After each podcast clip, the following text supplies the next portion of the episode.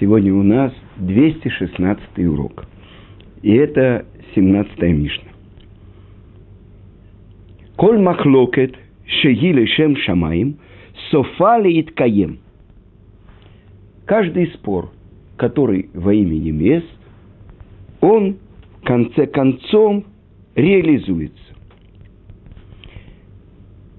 Вешеинали шем шамаим эн софали иткаем – а спор не во имя небес, он не реализуется. Эзи и махлокет шеили шем шамаем. Какой же спор во имя небес? Зо махлокет елель шамай. Это спор Елеля и Шамая. Вышеинали шем шамаем. А э, спор, который не во имя небес, зо махлокет корах коль адато. Это спор Короха и всех его сообщников, всей его общины. Очень глубокие вещи, и надо попытаться их понять. Как вообще может быть спор во имя небес? Есть две стороны. Один говорит, это черное, другой говорит, это белое. Так один прав, а другой, как обычно у нас в спорах, дурак, и все. Против истины выступай. Как же понять, что это спор во имя небес? То есть ни одна сторона не хочет победить в другую сторону, только чтобы доказать свое превосходство. Оба пытаются выяснить истину. И это спор во имя небес, это спор Елеля и Шамая. Елель Азакен, ученик Шмая и Автолиона, я приведу то, что приводит Талмуд и Мидраш. Сказано, что у него не было на пропитание своей семьи, и он зарабатывал тем, когда он вернулся из Вавилона когда он жил в Израиле, до того, как он спустился в Вавилон, тем, что он был лесорубом. Он ходил в лес, э, ничейный лес, рубил сучья и приносил, чтобы люди топили этими дровами печи. Сказано, половину заработка он давал на пропитание своей семьи, а половину заработка он отдавал привратнику Бейт Мидраша чтобы войти в Бейт-Мидраш и учить Тору у глав поколения Шмая и Автальона. И вы знаете, у нас в Иерусалиме бывает снег. И вот был один случай, когда он не сумел найти и нарубить достаточно сучьев, чтобы продать, и у него не было денег заплатить привратнику. И он просил, чтобы дали ему разрешение войти, но привратник не дал.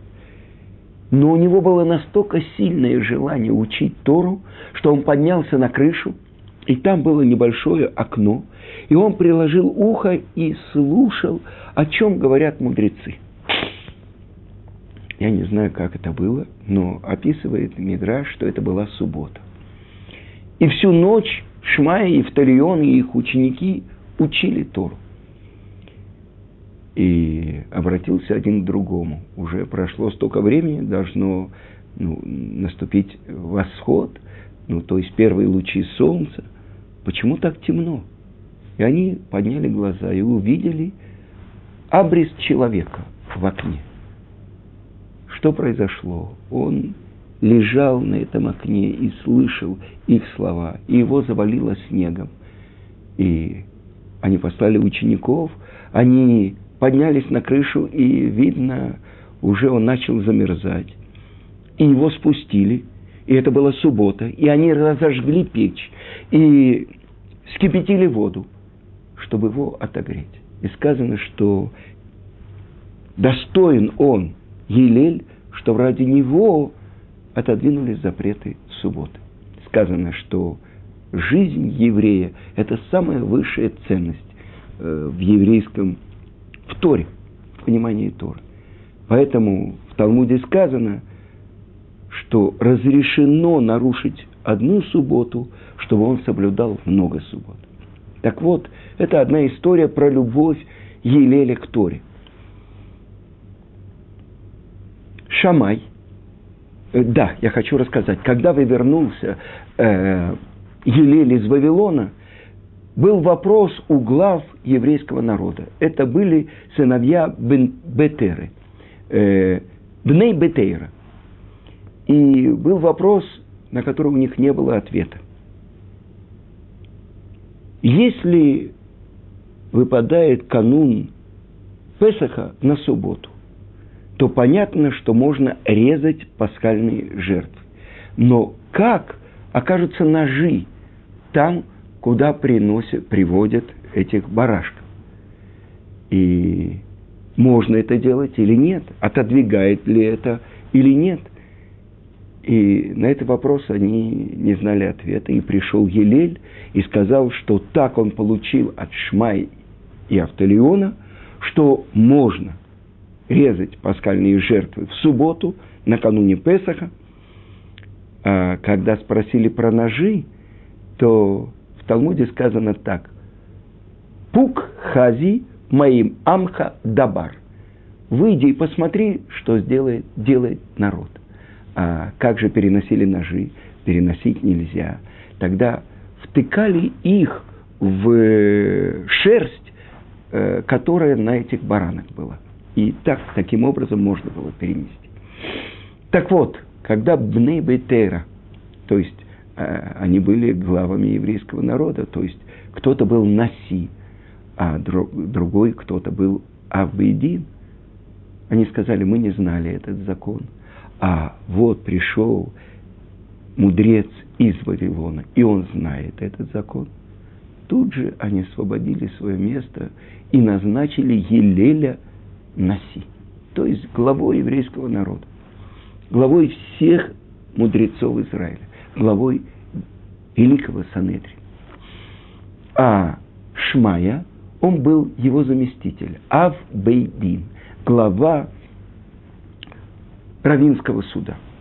И у них было несколько вопросов, мне кажется, около шести, по которым у них были разногласия. Так вот, что сказано, что спор Шмаи, Елеля и Шамая во имя небес, и он реализуется. Так что это значит? Шмая и Елель сказано, что у них было всего несколько вопросов, по которым они имели противоположные взгляды. Мы задали вопрос, как это может быть? По одному какому-то вопросу есть два противоположных взгляда. Но их ученики, у них уже было споров почти нет места в Торе, где нет спора школа Шамая и школа Елеля. И почему же здесь не сказано спор школы Шамая и школы Елеля, а только именно Елеля и Шамая? Что школа Шамая и школа Елеля не во имя небес им имеют в виду выяснение закона, когда они спорят?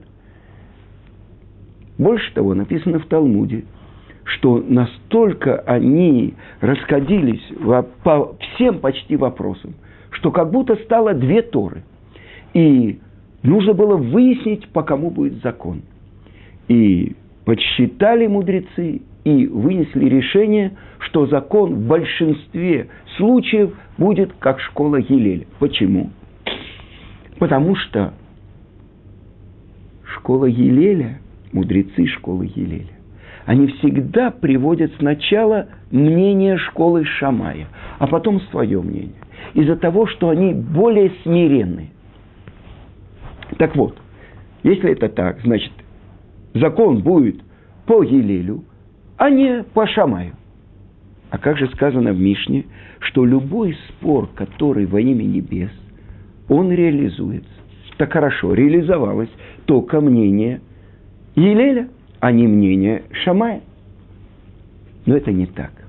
то, что постановили мудрецы, так как Елель был более смиренный, чем Шамай, и это то, что ученики продолжают идти по тому же пути. Но для нашего мира закон будет как школа Елеля. Но когда придет наш царь Машех, и закон этого мира будет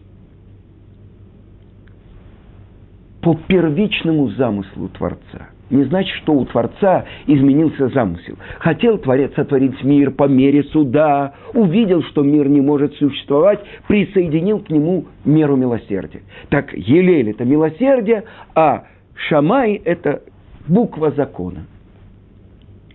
На самом деле, то, что я слышал от Гаона Равмойши Шапира, сам, сама мера суда, она требует, чтобы присоединилось к нему милосердие. Мир не может существовать по букве, по строгому закону. Но это не значит, что первичный замысел Творца отменен. Просто нам рассказывает, как происходил процесс сотворения мира. Увидел Творец, что мир не может существовать, присоединил к нему меру милосердия. Что это значит? Мы с вами накануне грозного суднего дня, дня суда, Роша Шана. И сказано так в Мишне, Убероша Шана, Коль Баей Аулам Оврим Лефанав Кибней Маром. А в Роша Шана все пришедшие в этот мир, евреи и неевреи, проходят перед Творцом как Бней Марон. И есть три значения в Талмуде. Что это означает Бней Марон?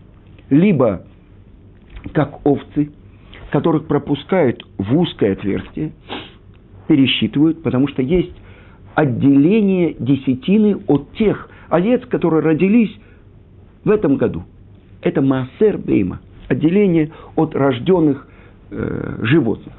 И пересчитывают их, и каждого десятого пастух, что он делает? Он на палку наматывает на э, кусок тряпки или чего-то другого, макает в красную жидкость и делает знак на спине у барана. Итак, проверяются все и отделяется, пересчитывается, потом этих, у которых знак, отделяют и их возносят, отдают в жертву. Это Бнеймарон, то есть Творец управляет всем миром, но он смотрит на каждого человека в отдельности в день суда. И это то, что Талмуд приводит – что когда Агарь оставила своего сына Ишмаэля и ушла подальше, потому что он э, был болен, когда его изгоняет Авраам вместе с его матерью Агарь, и она кладет Ишмаэля, чтобы не видеть его смерть, и молится перед Творцом, и сказано, и услышал Творец молитву отрока Ишмаэля. Отсюда мы учим, что больной должен сам за себя просить перед Творцом, а не только другие его близкие, большие праведники. Так вот, сказано, что ангелы выступали перед Творцом и говорили, почему ты принимаешь его молитву? Ведь в будущие времена его потомки будут выносить потомков твоего избранного народа после разрушения первого храма, когда нас погнали босыми, изможденными, в кандалах, погнали в изгнание в Вавилон. И евреи просили, что провели их мимо их двоюродных братьев, потомков Ишмаэля. Им давали соленую мясо, соленую рыбу. И они хотели пить. Так потомки Ишмаэля выносили им надутые курдюки. Евреи думали, что там есть вода, но когда они вставляли этот курдюк в свой рот, оттуда выходил воздух и разрывал их легкие. Те, которые в будущем будут убивать твоих потомков смертью от жажды. Ты сейчас спасаешь его от жажды. Ведь почему ангелы такое говорят? Ведь если это заключено в корне в Ишмаэле, только поэтому так действуют его потомки. И что отвечает Творец? Что человека судят в том состоянии, в котором он находится сейчас. Баашер гушам. Как он сейчас там, сейчас. Ему полагается эта мучительная смерть от жажды. Нет, тогда ему полагается избавление, спасение. Потому что Авраам за него просил. Лу Ишмаэль их елифаных. Хотя бы Ишмаэль жил перед тобой, то есть шел перед тобой в праведность. И открывает Творец глаза Агарь, рядом находился колодец. Но человек может проходить мимо своего и не видеть. Открыл Творец ее глаза, она увидела колодец, наполнила его и пошла и напоила своего сына. Так был спасен Ишмаэль. Отсюда учат наши мудрецы очень важное правило. Как судят человека в день суда? В том состоянии, в котором он сейчас. Поэтому так важно не пропустить этот святой день. Первое, что мы говорим, как бараны. Дальше сказано, как узкая горная тропинка в Нейхарон.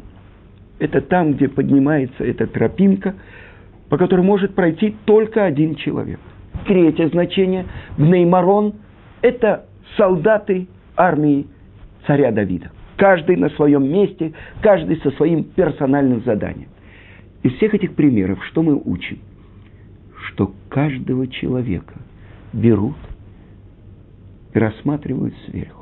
Но что же открывается, как судят человека? И то, что Дараш Раби Круспедай, Амар Рабиуда, что написано?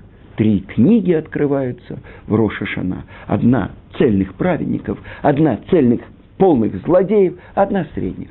Праведники тут же записываются на жизнь, злодеи тут же записываются на смерть, а средние стоят и подвешены до Йом-Кипура. Заслужат, будут записаны в книгу жизни, не заслужат, будут записаны в другую книгу. О чем идет речь? Задает вопрос Талмуд. Разве мы не видели, что и праведники в каком-то году умирают? Как же они записаны в книгу жизни? А злодеи Недавно я слышал, какой-то 93-летний нацистский преступник умер. До 93 лет он получил жизнь. Так что же такое? Злодеи живут. А как же записывается тут же э, в книгу жизни, в книгу смерти и Балей Тософот, и особенно Гаон из Вильна объясняют. Это смотрит на человека с точки зрения грядущего мира. Что он по отношению к будущему миру? Он имеет к этому отношение, тогда он записывается в книгу жизни. Книга жизни. Я как-то задал вопрос, может ли умереть жизнь? Вы понимаете, что это невозможно. А сказано, что Творец вдунул в ноздри первого человека, что он вдунул? Вайпах папав нишмат хаим.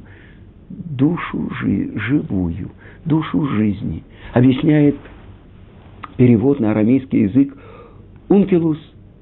И стал человек ле руах мималела. И стал человек духом живым, духом говорящим. Это то, что было вдунуто от Творца. Так что же это такое? Если Творец вдунул, мудрецы спрашивают, от кого вдунул? От себя вдунул. Он вдунул душу живую. Значит, та душа, которая была вдунута Творцом, она не подвержена смерти. А что же такое смерть? Сказано, что Адам, который род... сотворил Творец, он должен был жить вечно. вечно. А что же сделал Адам? Своим грехом он привел в мир смерть. Тогда что получается? Что делает смерть? Та самая божественная душа. Она оставляет тело. Сказано, душа одевает одежды и снимает одежды. Вы знаете, в наших святых книгах написано, что мы приходим сюда не один раз. Так вот, что же записывается в Рошашана? Когда смотрит на человека, ты, как человек проявляется? Через свои поступки, слова, мысли. Ты всей своей жизнью, к чему ты имеешь отношение? К жизни или к смерти? Поэтому праведники, которые могут даже в течение этого года умереть, они записываются в книгу жизни. А злодеи, у которых было несколько заповедей, что-то они успели сделать, они записываются в книгу смерти. Поэтому им могут послать и долголетие, и благоденствие, большие заработки, дворцы, заводы и все. Для чего? Чтобы отплатить им здесь, в этом мире. Так вот сказано, все пришедшие в мир проходят перед Творцом, как бны марон. То есть это учит нас, что на каждого человека как бы поднимают его и смотрят. На иврите лицо называется паним. Лифнот – это повернуться. Леан пану панеха. Куда направлено твое лицо? Ты хочешь благоденствия, ты хочешь успеха, ты хочешь властвовать. Вот тебе. Ты хочешь приблизиться к Творцу, ты хочешь исполнять Его волю, ты хочешь Его открыть, ты хочешь постичь Его мудрость, Его Тору. Вот тебе. Это выбор человека. И это то, что объясняет Месилат Ешарим. Весь мир подвешен, как на весах. И все зависит от чего? От выбора человека. Куда он положит свои поступки. Если он выберет Творца, то он поднимается. И поднимается весь мир с ним. Если он выбирает этот мир и движется за миром, то он погружает весь мир в нечистоту. Итак, выбор главный в руках человека. Я сейчас, когда шел на урок, увидел – благодарю Творца за все. То есть Адона Коль, Аля Коль. Господина всего за все. Благодарю Господина всего за все. А дальше сказано тоже на машине. Шма Исраэль, Ашем Лукейну, Ашем Ихад. Что мы делаем в Рошашана? Как мы заслуживаем быть оправданными на суде? Мы трубим шофар. И сказано, что этот шофар мы трубим несколько раз, и стоя, и сидя, то есть во время э, шахарита, утренней молитвы, или во время повторения, и во время мусафа. Что это значит? Сказано в Талмуде, чтобы сбить с толку сатана. Сатан приходит с огромными тюками наших дел, личное дело. Знаете, э, в отделе кадров было личное дело, а когда стать суд идет, и выносится вот такая вот папка, обвинительный, приходит прокурор, вот у меня такие дела, там где-то адвокат какой-нибудь, скажем, один из тысячи, если найдется милиц Йошер, ангел, который говорить будет хороший, уже есть возможность пройти суд. Так вот он приходит, сатан, с таким огромным папками обвинения против человека. Нет праведника, который бы прожил год и не съел целую некошерное животное. Что он ест какое-то некошерное мясо? Нет, он ошибается, он падает. Сказано, семь раз упадет праведник, но поднимется. И вот он приходит со всеми этими делами. И вот он слышит шофар, и он бежит. Оставляет все и бежит. Что такое? Так вот, что же это значит? Сказано в законе, что мы устраиваем трапезу, мы надеваем белые одежды. Почему? В день суда так себя ведут? Да. Что это значит? Мы уверены, что еврейский народ будет записан на жизнь. Но ты, конкретно, я, буду записан на жизнь или нет? Так вот, когда трубят в шофар, сказано, что Ария Кодыш очень радовался, когда он слышал трубление в шофар в Рошашина. Потому что мы коронуем царя. Когда я произношу Шма Исраэль, Ашем Лукейну, Ашем Ихад, я провозглашаю, что он один. Я принимаю его царскую власть на себя. Через меня он провозглашается царем над всем миром. Когда коронуют царя, трубят в шофары, трубят в трубы. Радость. Мы принимаем твой суд. Мы пришли на суд в белых одеждах. Что бы ты нам ни дал, какой бы приговор ты нам бы не вынес, мы твои сыновья. И сказано в молитве, им кебаним, им кеавадим. Если мы как сыновья, то отец, он жалеет своих сыновей. А если рабы, если мы как рабы твои, то пожалей нас, как рабов. Но это то, что мы приходим в этот день, и мы хотим получить от тебя приговор, что бы ты нам ни вынес. Это одно значение. А другое значение, мы напоминаем про то, что сделал наш пратец Авраам на горе море, когда он занес руку и готов был принести в жертву своего сына Ицкака. Вспомни нам это. Мы его сыновья, мы его потомки. И это то, что написано в Талмуде Ицкак говорит перед Творцом. Почему ты, сказано в Талмуде, он обращается к Аврааму и говорит, твои дети согрешили. Он говорит, погибнут, осветив имя Творца. Обращается к Якову, твои дети согрешили, погибнут, осветив имя Творца. Обращается к Ицкаку, он говорит, сейчас ты называешь их моими сыновьями, а у горы Синай ты сказал, бни бехори Израиль, мой сын, первенец Израиль. Сколько дней жизни человека? 70 лет. Сколько, с какого момента ты его судишь? 20 лет, останется 50. Половину времени он спит, останется 25. Теперь сколько он тратит на еду, на туалет и так далее. Осталось сколько? 15. Если ты готов, возьми это на себя. Если нет, я возьму на себя. Потому что я был готов отдать себя ради тебя на горе море. Это только еще один смысл – этого трубления в шофар.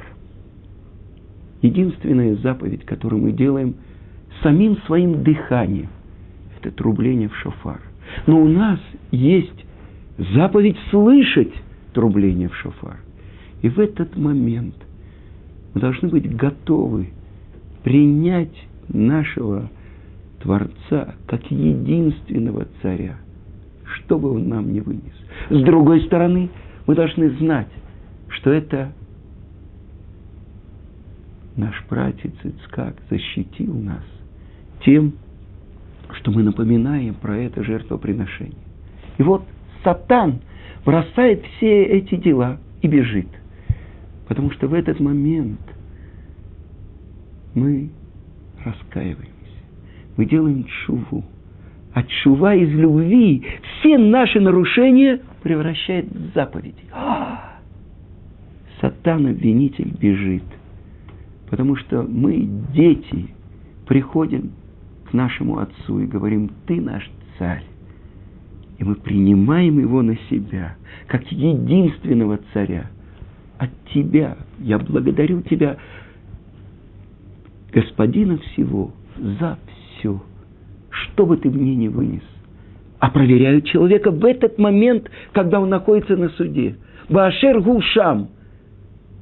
Так в этот момент мы приходим в синагогу в белых одеждах. Мы провозглашаем его царем над всем миром. Счастлив народ, у которого это так. Счастлив народ, знающий трубление в шофар. Это то, что происходит в этот день суда.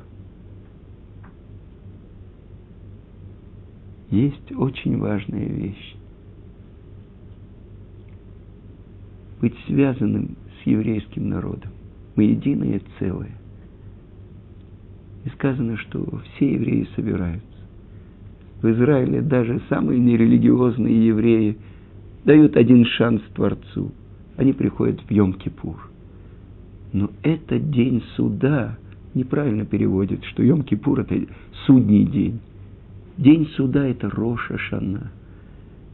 А дальше есть 10 дней, которые можно изменить приговор. 10 10 дней мы надеемся, что мы средние, не злодеи, не праведники.